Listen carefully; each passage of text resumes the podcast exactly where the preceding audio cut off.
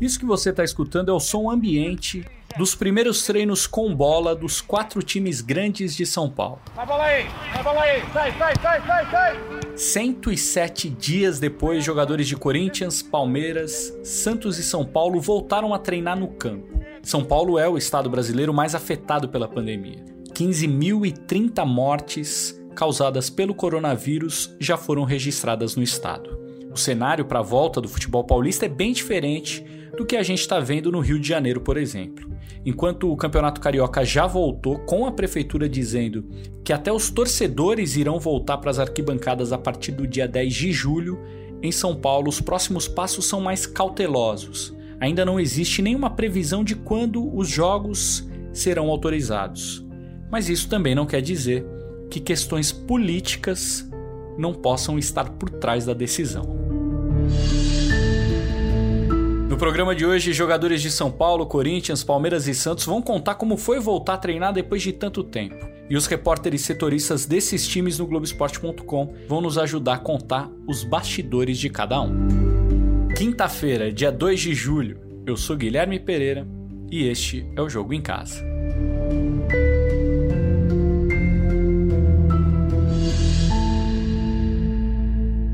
Martim Fernandes, antes de mais nada, vamos contar como se deu essa volta aos treinos dos times de São Paulo. Desde o começo da pandemia, os quatro combinaram que só voltariam juntos e respeitando as ordens das autoridades.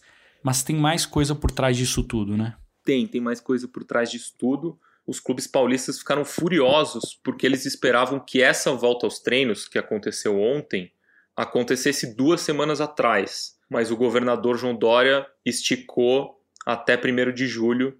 E isso deixou vários dirigentes aqui de São Paulo contrariados, porque eles entenderam que o governo de São Paulo estava usando o futebol para se diferenciar do presidente Jair Bolsonaro e das autoridades do Rio de Janeiro, que apressaram a volta do futebol do Campeonato Carioca. E agora começa outra corrida, porque o Campeonato Brasileiro já tem data para começar, 9 de agosto, e o Campeonato Paulista ainda não. Mas essa briga ainda vai demorar muito, vai levar bastante tempo para ter um desfecho. Comigo na linha nesse momento está o Marcelo Razan, repórter, meu amigo, que acompanha o dia a dia do São Paulo de perto, acompanha muito bem e é por isso que eu te pergunto, Razan, como está o São Paulo nesse momento? Lembrando que o Raí, dirigente do São Paulo, foi um, uma das primeiras pessoas do futebol a se posicionar contra o retorno do futebol, né? Por isso te pergunto, como está o São Paulo? Fala Gui, prazer participar aqui do podcast. É, o Raí, inclusive, foi uma entrevista exclusiva para a gente no nosso podcast GE São Paulo, que ele fez esse posicionamento bem duro em relação à política do governo Jair Bolsonaro na condução da crise da pandemia de Covid-19. E, e ele falou de uma forma bem dura, até repercutiu muito no mundo do futebol. E assim, no São Paulo, claro, cada um tem a sua opinião política e sua ideologia pessoal, mas o clube, nas atitudes, mostra que está bem alinhado nesse discurso de cautela, de respeitar as autoridades de saúde, alinhado com os outros, com os outros grandes clubes aqui de São Paulo, com a Federação Paulista de Futebol, mesmo tendo ficado contrariado com aquela primeira decisão do Dória de só liberar os treinos a partir desse, desse primeiro de julho, né, porque se esperava que fosse um pouquinho antes, já que o comércio, os shoppings já estavam sendo flexibilizados aqui em São Paulo, mesmo contrariado, o, o, o clube respeitou essa decisão do poder público e só de fato começou a treinar com bola nesta quarta-feira, 1 de julho. Então, São Paulo está tendo todas as precauções, está tendo todas as medidas de, de, de segurança, de saúde, para respeitar o distanciamento social, o isolamento social, tem incentivado seus torcedores nas redes sociais a cumprir as normas de saúde, a lavar as mãos, a ficar em casa. O clube está bem consciente nesse sentido, Gui. O São Paulo está treinando no centro de treinamento da Barra Funda, que fica aqui na zona oeste de São Paulo. Mas o clube tem um outro centro de treinamento que é em Cutia, uma cidade aqui próxima a São Paulo, bem próxima a São Paulo, que é o centro de treinamento das categorias de base e que é gigantesco, né, Razan? Existe o plano de levar o time profissional para lá, onde seria mais fácil isolar os jogadores, concentrar os jogadores, é, é, fazer treinos melhores? Existe esse plano ou não?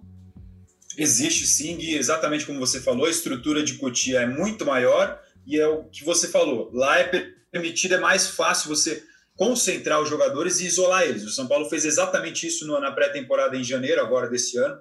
Fez uma parte da pré-temporada em Cotia, justamente para os jogadores terem esse, essa convivência maior, convivendo no dia a dia, podendo treinar todo mundo um perto do outro.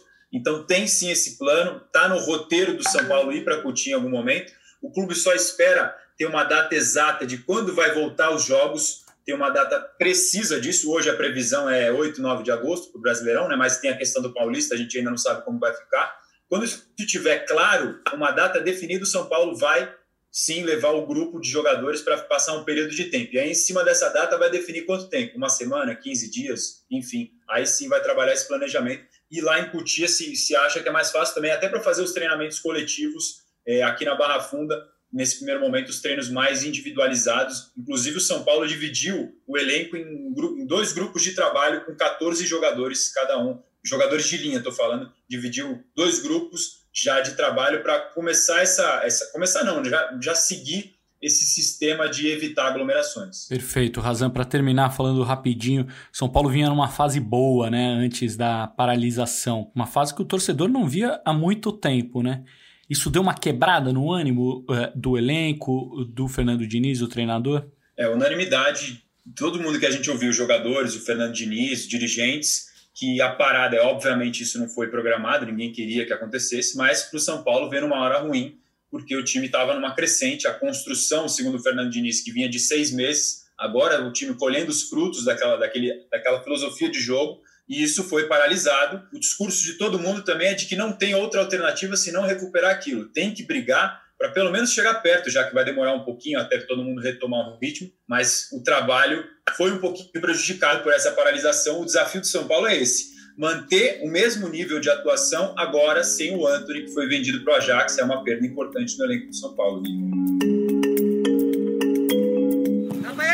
A bola no meio, sai o Everson, olha a dividida, sobrou pro Pablo!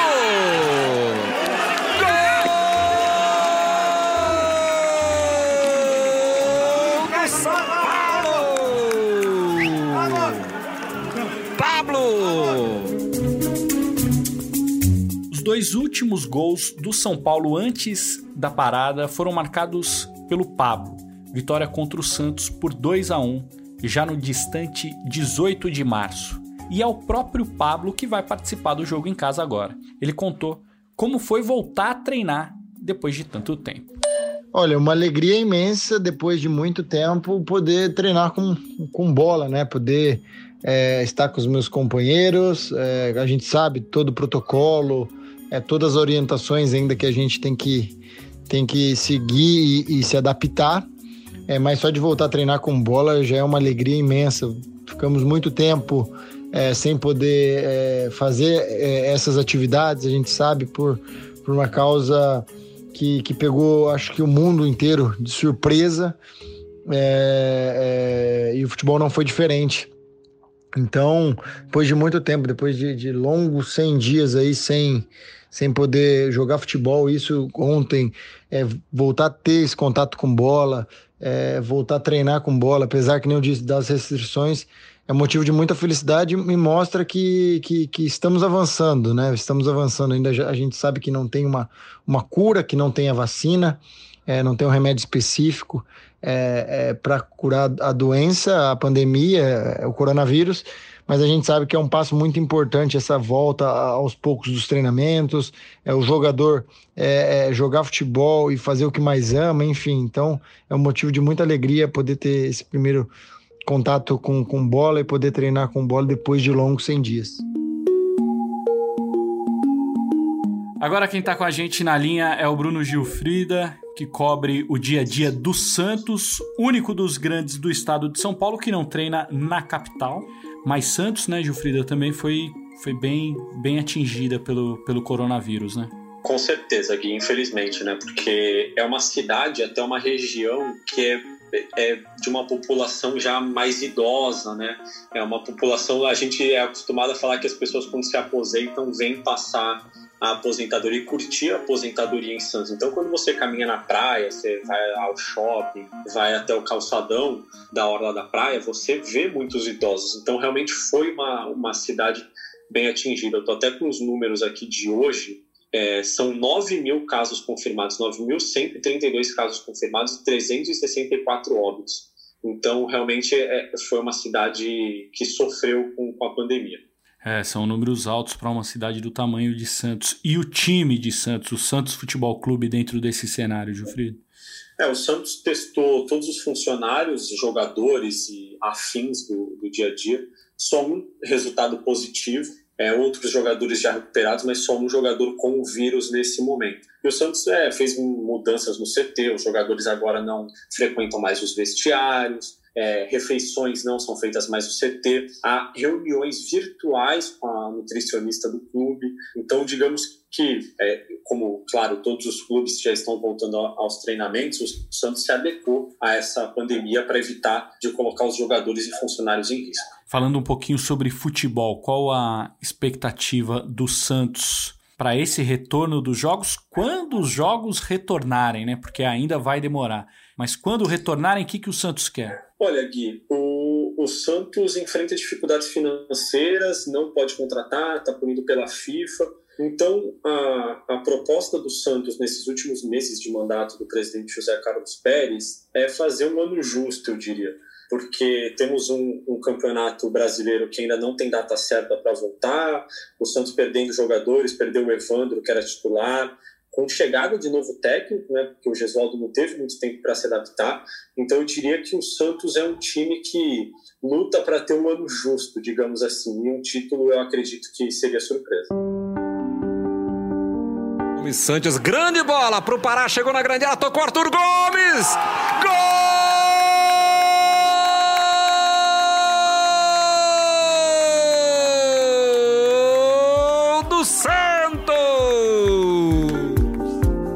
A gente conversou sobre o retorno dos treinos com bola no Santos com o zagueiro Luan Pérez. E ele falou como tá sendo essa dinâmica diferente, né? Treinar no clube, mas se trocar em casa. Algo raríssimo para um jogador de futebol. Aqui é o Luan Pérez, zagueiro do Santos. Cara, sim, é uma semana que a gente não tá muito acostumado, né? Sem bola. Claro que é pré-temporada, né? Querendo ou não, é como se fosse uma pré-temporada, então é muito válido nesses né, treinos físicos, mas geralmente quando pode ter bola, a gente faz uns treinos físicos também junto com bola, né? E não é o caso agora, foi uma semana diferente do normal, mas onde a gente pode ter ganho muito na parte física e agora essa semana a gente entra com bola aí para para poder também ir pegando jeito. Então é difícil porque tem que lavar lavar roupa em casa e aí a meia acaba não, não saindo tão limpa como você esperava, então é um pouco diferente. A, pró a própria alimentação também, né? Que não tem no clube, isso acaba me prejudicando um pouco, já que eu moro sozinho, mas são adversidades que é totalmente compreensível, né? Pelo momento que a gente passa e a gente consegue superar isso tranquilamente. Agora vamos falar com o ídolo Felipe Zito, setorista do Palmeiras. O Palmeiras que era o melhor time paulista antes da paralisação, né, Zito? E que talvez tenha sido o clube brasileiro brasileiro que menos sofreu com a crise financeira causada pela pandemia. Não quer dizer que o Palmeiras não tenha sofrido, mas sofreu menos do que outros grandes, né?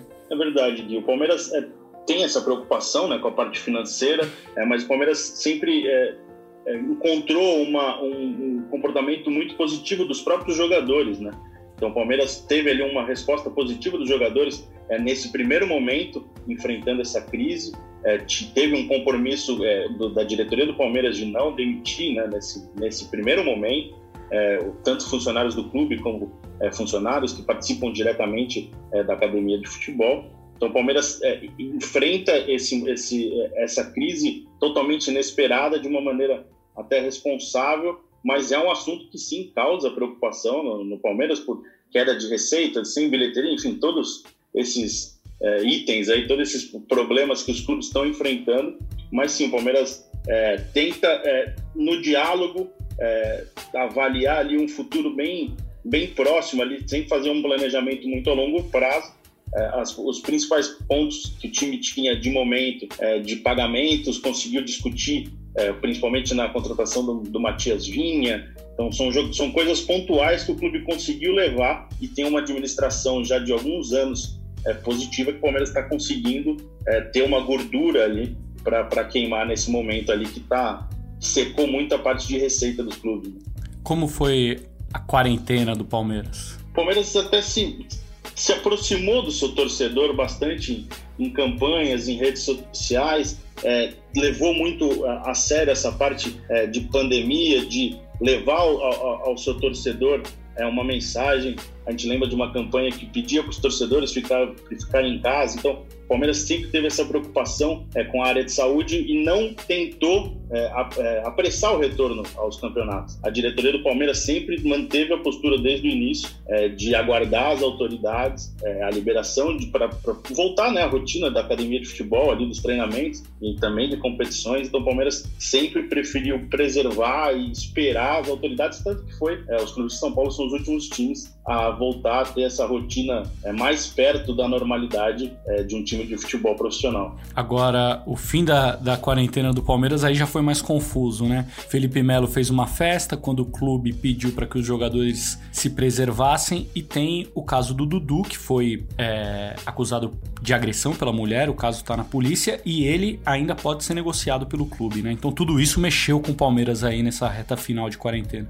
É isso, o Felipe Melo fez um aniversário, né, promoveu um, um evento ali para amigos e familiares em casa, mas acho que até por, por todo esse compromisso que o Palmeiras é, vem demonstrando publicamente, né, com, com esse assunto, é, conversou com o Felipe, não multou o jogador por esse momento, por essa, por esse evento, né, por, por essa festa, mas conversou com ele, todos os, os jogadores e quem do clube participou desse evento é, foi testado novamente.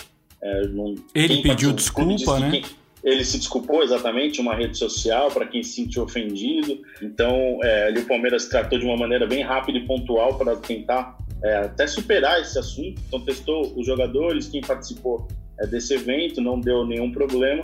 E agora é o caso do Dudu, né, que foge. É, esse primeiro caso do Dudu foge totalmente do futebol e do clube. É, o clube se manifestou que acompanha, espera as investigações, é, que é contra qualquer ato de violência e de injustiça. Então, o Palmeiras está aguardando mesmo é, o avanço dessa história na polícia, né? Que é um, é um assunto muito é, pessoal, né, do jogador com sua ex-mulher e ao mesmo tempo que isso também reflete numa possível negociação, né? É, o, Dudu tem interesse, mas é uma negociação já arrastada já há duas semanas mais ou menos. Então, é, é, então o Aldo Rail tem interesse na contratação do Dudu. O Dudu é o ídolo é, do Palmeiras nos últimos anos, acho que não, é inegável isso, né? Então tem um peso muito forte, mas é, o, o, futuro dele é incerto ainda no clube. Chegou para bater ali o Dudu de pé esquerdo.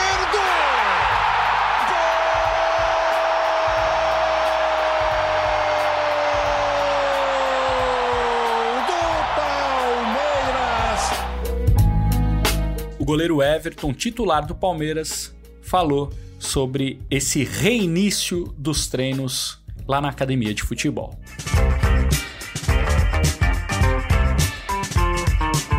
Mais de 100 dias, né, sem atividades em campo, sem a gente realmente fazer aquilo que a gente estava acostumado, mas também esse período foi importante para ter avaliações, ver como é que estava o corpo, avaliações clínicas, avaliação de sangue, né, do, do Covid, é, cardiológico. Então foi um período muito legal também para a gente entender como é que estava o nosso corpo, se preparar para essa volta. Então acho que foi um período importante de avaliações, onde o departamento teve acesso aí como está o nosso corpo, o nosso organismo, aí depois de tanto tempo de inatividade, algo que realmente nunca se viu no futebol. E agora tendo a oportunidade de voltar né, com, a, com algo parecido com a nossa realidade. Isso é muito importante para a gente, a gente está muito feliz de poder voltar a trabalhar, de poder voltar a, a ter a, um pouco da nossa rotina, lógico que com todos os cuidados, com todas as é, aquilo que tem que, que, que ser feito aqui dentro está sendo feito muito bem. Então, muito feliz e muito contente de poder voltar, de poder fazer o que a gente ama e principalmente de poder trabalhar, que a gente estava com muita saudade. E para finalizar esse nosso giro, vamos falar sobre o Corinthians com o repórter Bruno Cassucci. Alegria te ter aqui de novo, Cassucci. O que foi pior para o Corinthians? Os problemas causados pela pandemia ou a grave crise financeira e institucional que ficou exposta para todo mundo ver durante esse período de quarentena, de pandemia, enfim? Acho que as coisas se juntaram, né, Gui? É, o Corinthians é, já tinha problemas financeiros e administrativos antes mesmo da paralisação do futebol, mas sem algumas das suas principais receitas, a tormenta aumentou O Corinthians vive também uma, um clima de ebulição política, é, é ano eleitoral, a gente lembra. E para piorar, antes as notícias de dívidas, de processos, né, de cobranças ao Corinthians, elas eram diluídas no noticiário esportivo. Então, um jogo no meio de semana, uma contratação, uma novidade na escalação. Agora não, o torcedor se acostumou a todo dia acessar o Globoesporte.com, uhum. os outros sites de notícia, e só ler processo, só ler dívida, só ler problema. Nesse sentido, foi uma quarentena muito turbulenta para o Corinthians. É raro ver o Corinthians em paz, né, Cassus? É raro, são raros esses momentos e agora que a bola parou, parece que ficou pior. Agora vamos falar um pouquinho sobre o time, sobre o campo, Cassucci, porque antes da paralisação o Corinthians não estava nada bem, né? Muita pressão, principalmente em, em cima do técnico Thiago Nunes, que veio para mudar o estilo de jogo do Corinthians, mas isso não estava funcionando e aí, pum, pandemia. É uma chance agora de começar do zero e com a contratação do Jô, né, que voltou pro Corinthians, é ídolo da torcida, tem uma história com a camisa do clube, enfim, é uma segunda chance. Vai ser uma segunda é chance, uma... né? Desculpa eu acho que vai ser, vai ser importante, vai ser positivo para o Thiago Nunes. Não digo que é do zero, porque aquele torcedor que tinha muito otimismo, muita esperança no começo do ano, acho que veio um pouquinho ressabiado pelos resultados antes da paralisação. A gente lembra que o Corinthians foi eliminado na segunda fase da Libertadores, né? Perdeu para o Guarani do Paraguai, está é, praticamente eliminado no Paulista, tem uma situação muito difícil. Então, ao mesmo tempo que, que dá uma nova vida para o Thiago Nunes, é como se ele iniciasse o trabalho agora, é, já tem um pouquinho de, de desconfiança por esses maus resultados. Mas acho que o torcedor já entende que as coisas no Paulistão estão muito difíceis, o foco fica no Campeonato Brasileiro e na Copa do Brasil, e aí vira um trunfo para o Corinthians. Todo mundo vai ter um calendário muito apertado e o Corinthians com menos competições pode ganhar um, um gás a mais. Olha a chance do gol do Luan! Gol!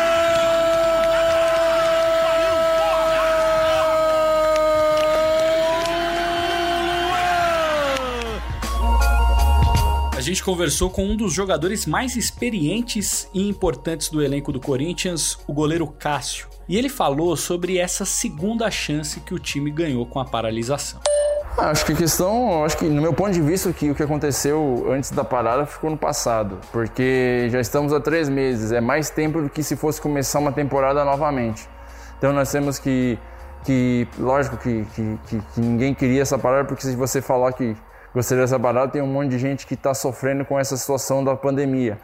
Então, lógico, a gente não vinha de repente num, com os bons resultados, vinha numa crescente de trabalho, um trabalho diferente mas eu acho que, que, que, agora começa tudo do zero. Eu acho que é uma situação nova, até porque ficamos quase três meses sem treinar e, e, e, é uma situação diferente, onde tudo começa do zero praticamente. Mas é uma situação que tu tem que aprender o que os erros que a gente cometeu no, no começo do campeonato para melhorar e dar sequência para ter um restante de ano muito bom.